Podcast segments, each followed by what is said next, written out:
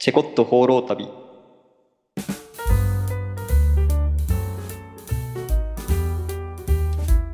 この番組では台湾留学で出会った2人がお酒を飲みながら生産性のある熱いトークを繰り広げていきます。今回がエピソード2ということで基本的は基本的には1話完結でお届けしていますので気になったエピソードから聞いていただけたら嬉しいです。まあじゃあ、えっと、今回は先週の続きということでタスクがベトナム旅行に行ってですねいろいろ感想を体験したことがあったりするのでそれについてベトナムに関する話題について今回も話していきたいと思いますはい。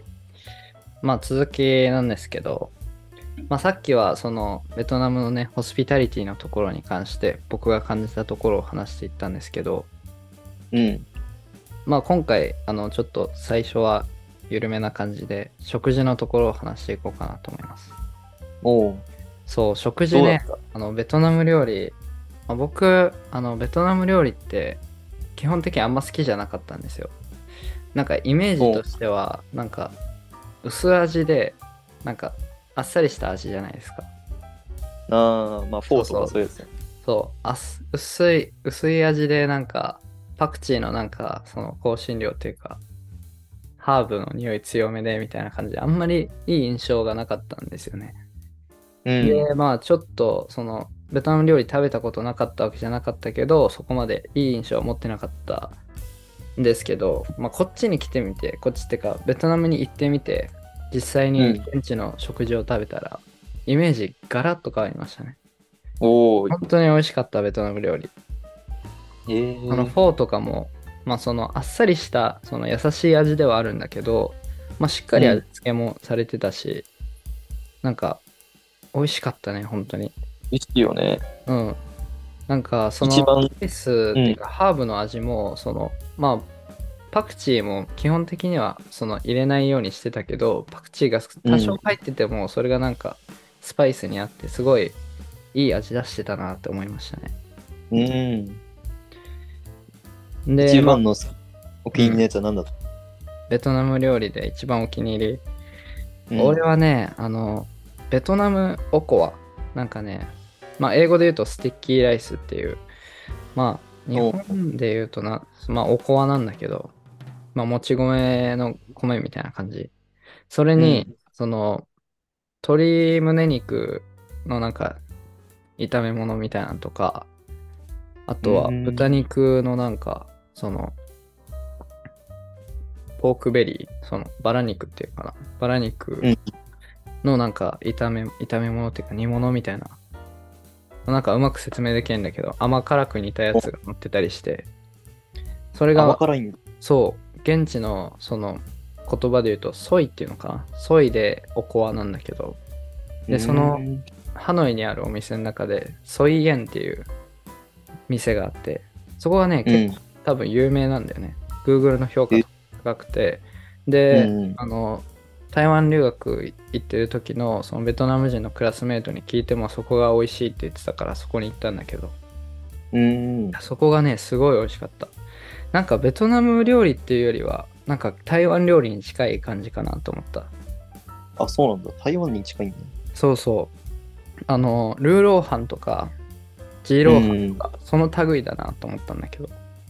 で、それのうんなんか下にあるお米が、そのベトナム風のおこわの感じ。ちょっとスパイスが効いた、もちもちした米。うん。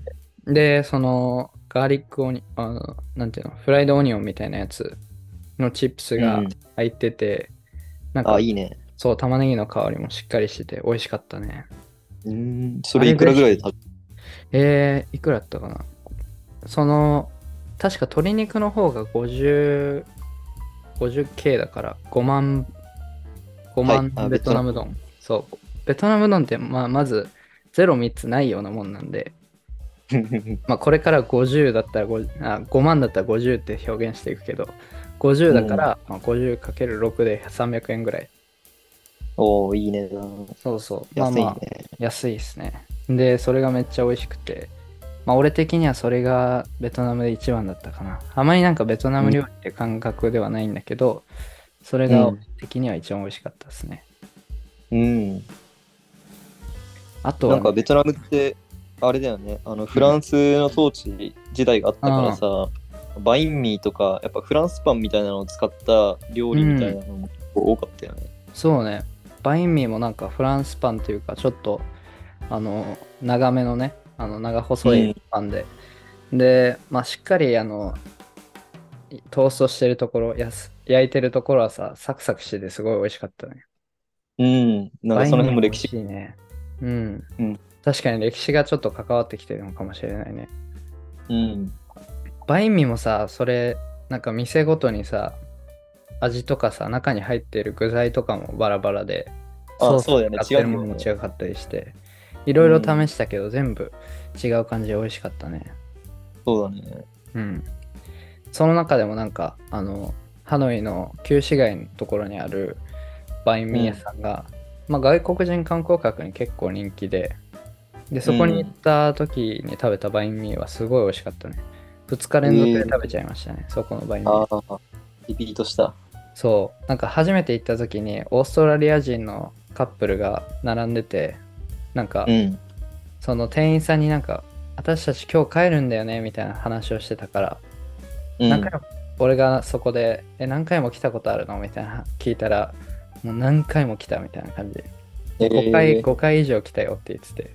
あそんなに常連だ美味しいんだと思って期待して、期待値結構上がったんだけど、ハードル上がったけど、それを超えてきたうまさ。おーいいめね。店の名前なんだっけな？ちょっと待ってね。屋台？屋台じゃないね。ちゃんとお店になってて、あ、まあそなんな座席数はないんだけど、中でもちょっと食べれるみたいな。えー、バインミーホイアンですね。バインミーホイヤー。うん。バインミーホイアンってところがすごい美味しかったんで、まあ、もしね、ハノイに行く機会があったら、ここのバインミー食べてみてください。めっちゃ美味しい。ハノイなホイヤンって名前なんだ。そうそうそう。もしかしたらホイアンに本店があるのかわかんないけど、ああ、うん、でもオーストラリア人も来てて美味しいって言ってたし、で、その次の日に行った時はドイツ人のカップルがいて、その2人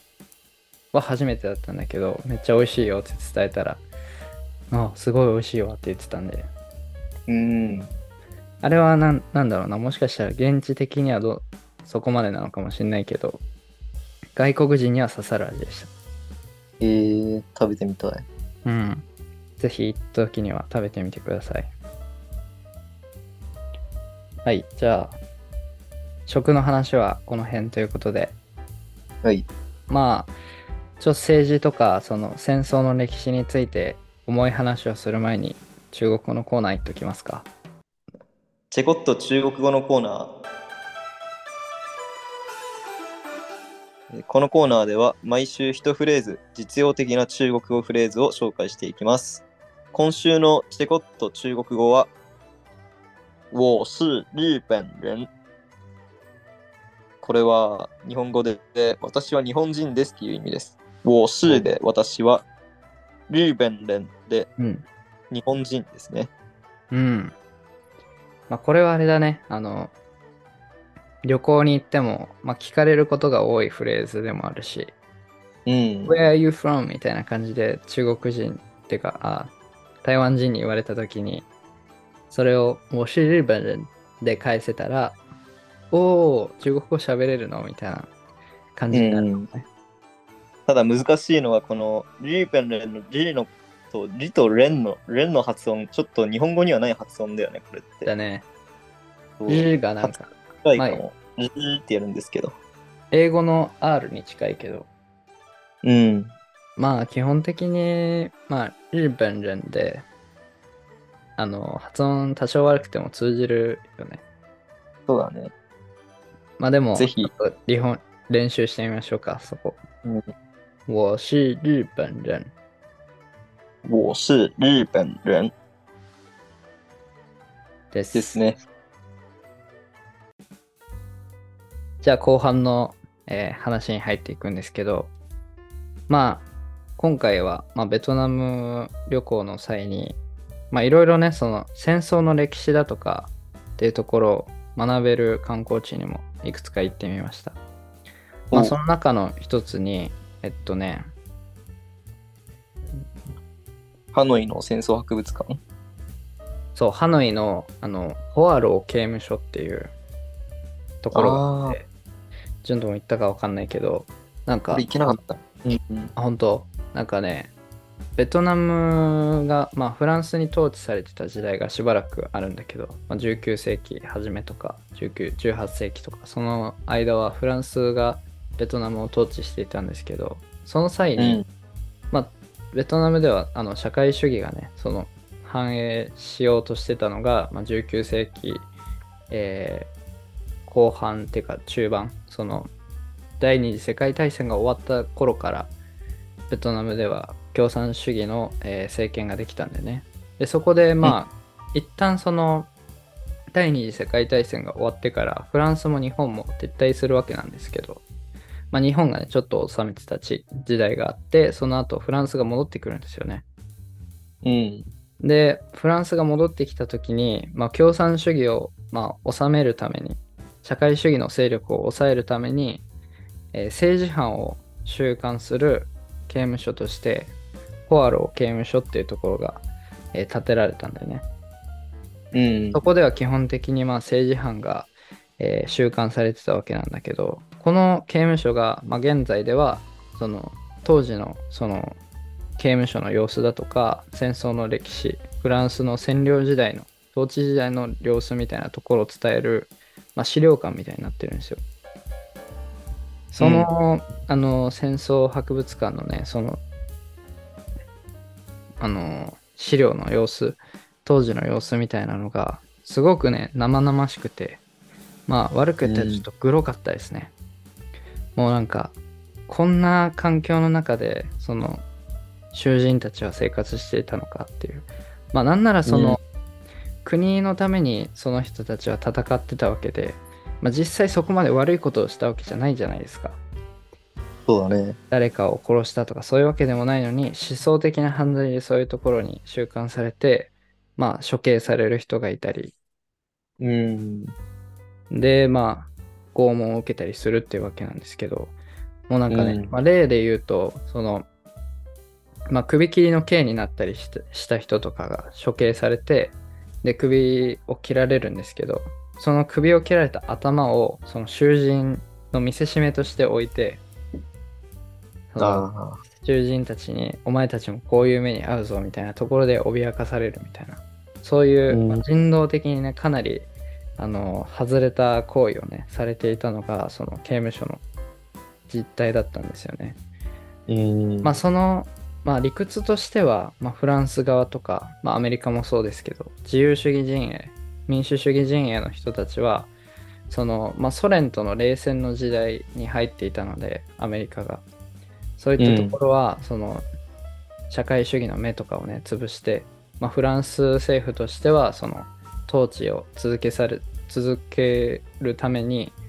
まあ、その政治的な反逆者っていうのは目を摘んでいこうっていういう魂胆なんですけど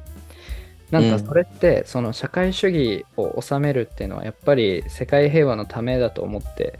最当時はやっていたんだと思うけどそのために払う犠牲としてはちょっと大きすぎるんじゃないかなっていうのは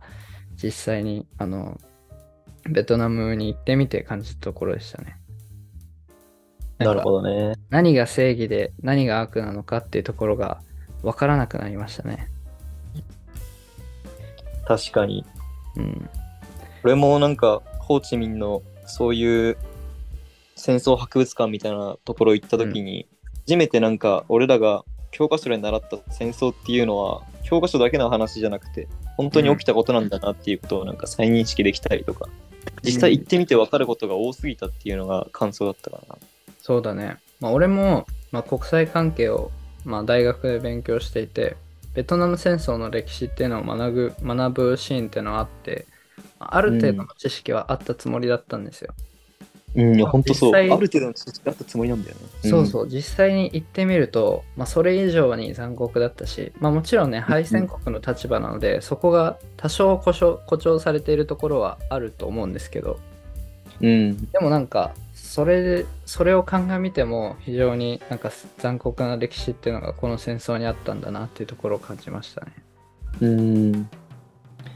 わかるわ。そう。なんか、社会主義ってさ、まあ、残酷な歴史をたどってきたところもあると思うんだけど、まあ、ソ連とかでもね、餓死者が何、ね、相当数出ていたり、まあ、中国でも大躍進政策で、その、相当な餓死者を出したっていう、まあ、残酷な結果を生む共産主義ではあるんだけど、まあ、それがなんか、あの起こる前の話じゃないですか。そうだね。まあ、実際にそれが起こってしまったから、まあ、結果的にはその社会主義の芽を摘んで共産主義の芽を摘むのは良かったことなのかもしれないけどうん。それにしてもなんか憶測でそこまであの思想を積んで人を殺していいのかなっていうのはなんか少し疑問に思いましたね。うん。うん、なんだか、すごい一つ一つの命が、やっぱり昔はもっと軽かったんだなと思ったね。そうだね。なんか物として人間が扱われたりうんそのまあ自分たちの思想を成し遂げるためなら相当な犠牲を払わなきゃないみたいなのが当たり前だった時代なんだなっていうのを感じましたね。うん。まあでもなおかそれが現代であってもさその戦争犯罪みたいな民間人の人たちが殺されるとかっていうのがなくなったわけでもないから、つ、まあ、そういった歴史っていうのは繰り返されていって今後も続いていってしまうのかなっていうので絶望感も覚えました。そうだね。なんか、やっぱり最近になって、本当去年とかからロシア、ウクライナで、また今回もパレスチナ、イスラエルって戦争とかが始まってきて、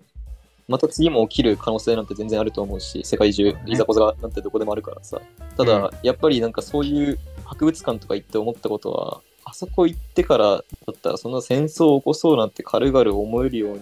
うん。なることはあんまないんじゃないかなって。うんつまりもう少しやっぱりその人として生きる上でそうやってリアルにあった博物館とかをもう少しよく見て戦争っていうものは何かとか人の命についてとかそういうことについてもう一回考え直す機会がこれから戦争を起こさないためのうんなんかカードになるんじゃないかなとか思った。そうだね。まあそれがあの次起こる戦争が日本であるかもしれないしうん。それが必ずしも他国その他人事ではないかもしれないっていうところは頭に入れてそういった歴史もねしっかり勉強していかなきゃいけないんじゃないかなってすごく思いましたね。うん。まあ、もちろん国を守るためには自分の国の兵力を強くするとかっていうのも非常に大事なことだっていうのは思うんですけども、まあ、やっぱりその根本みたいなところ人間の思想みたいなところはやっぱり歴史をしっかり見てねこういう歴史があったんだこういう残酷なことがあったんだっていうところを顧みてやっぱり政策とかも変えていかなきゃないし、まあ、民主主義ってうんそういうふ、そういう方向に向か向かうべきなんだなっていうところを再認識できましたね。うん。まあフランス統治時代も非常にね残酷な歴史でもあったんですけどそのアメリカとのねベトナムの南北戦争っていうところはやっぱりまあ歴史的にも非常にフレッシュというかうん。ってのもあるし、まあ、アメリカのその歴史みたいなところそのアメリカが今までねその世界の警察として機能してきた裏にはそういった汚いねその汚い歴史というか辿ってきた、えー足跡みたいなところがあるんだなっていうところ